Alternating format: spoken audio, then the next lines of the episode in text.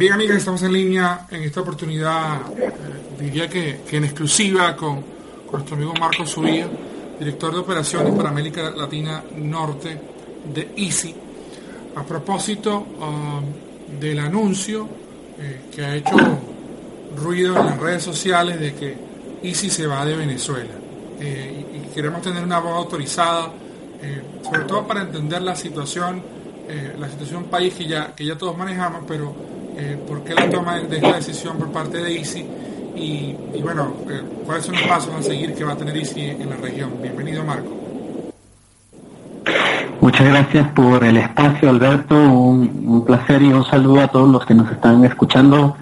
Como bien lo mencionas, pues eh, queremos aprovechar el espacio para,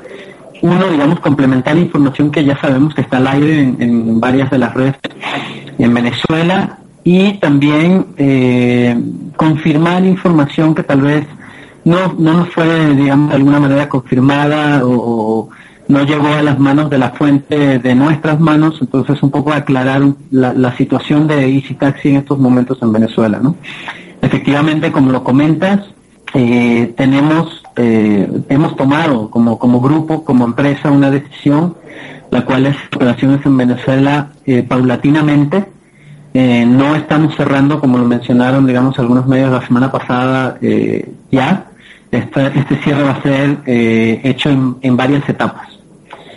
actualmente, digamos, todavía los, los venezolanos o las ciudades donde tenemos operación siguen disfrutando del Sin embargo, a partir, digamos, del día 18 de agosto vamos a dejar de prestar servicio eh, dentro, digamos, de temas que, que existen, corporativo y el licitaxi normal para, traslados y viajes entre pasajeros y conductores. Un poco eh, ahondando en las razones de, de, peso que nos llevaron a tomar esta decisión, eh, es justamente, digamos, la delicada condición en la que se encuentra Venezuela. Eh, nosotros nos debemos a unos inversionistas como grupo y ha sido pues una decisión eh, que se ha tomado eh, analizando todo lo que existe en el país, eh, inclusive factores de riesgo que tal vez no nos afecten dentro de la operación diaria del país, pero sí nos están afectando para búsqueda de capitales de inversión o fondos extranjeros para seguir ampliando nuestros servicios en Latinoamérica. Entonces, en este sentido, eh, las obligaciones que tiene digamos, la empresa con proveedores internacionales como Google Maps, como los servidores de Amazon, todos aquellos pagos que eran son destinados en, moneda extranjera y, que no se han podido hacer, pues justamente también eh, nos empujan a, tener, digamos, una, un cierre para poder eh, eh, cumplir ¿no? con estas obligaciones en los países donde sí pues podemos destinar más esfuerzos por seguir creciendo en este mundo o sector de la movilidad. Ahora, eh, digamos que, que, para, los, para los usuarios y para la competencia se abre un espacio porque al, no estar, al, tener una gran cantidad de usuarios, eh, Easy en Venezuela, bueno, se, eh, este, este periodo de, de suspensión va a tener algún tipo de, reevaluación en el, corto plazo? Hablamos de un año, dos años. Efectivamente, la um, junta directiva, los accionistas, los propios inversionistas de, eh, de la empresa eh, tienen, digamos, una, una perspectiva positiva sobre el, futuro de Venezuela, ¿no? El futuro económico, el futuro político. No creemos que se va a lograr en, el corto plazo eh, y yo creo que como toda empresa, pues así como sucedió, como casos de éxito en Latinoamérica, eh, en Chile, por ejemplo, la etapa post-Pinochet eh, y, muchos otros que existen en la región, pues dada, o llegada, llegada a esta etapa, se, se podría inclusive reevaluar, ¿por qué no?, eh, esta, esta afirmación, ¿no?, que nos Yo creo que en, al día de hoy eh, tenemos justamente esa, nos debemos a esos usuarios, a esos conductores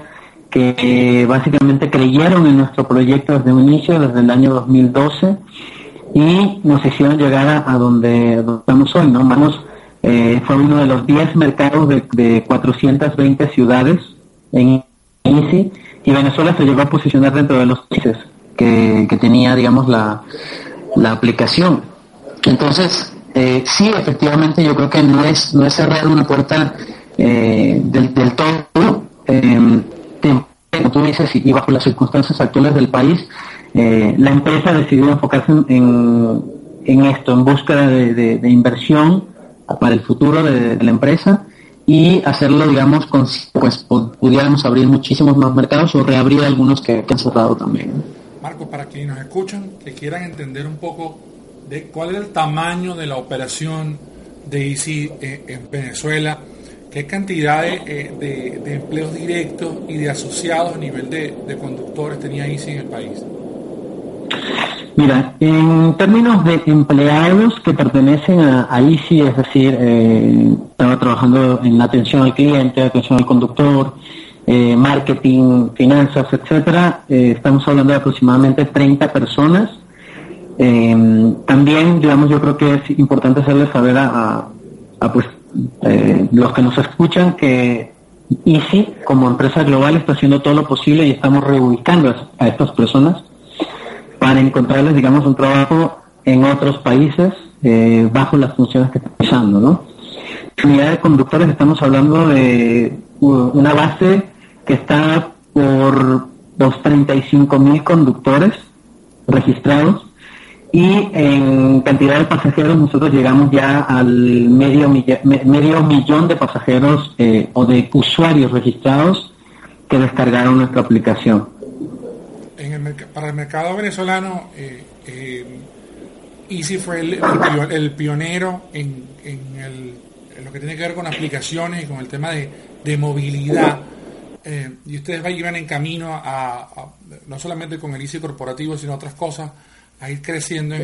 dentro del mercado. Creo que hay algo muy importante en lo que nos comentas, Alberto, que es qué es lo que hizo Easy también para Venezuela, aparte de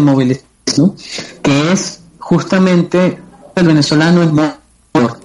movilidad como una alternativa, una deficiencia, un nicho, queramos llamar,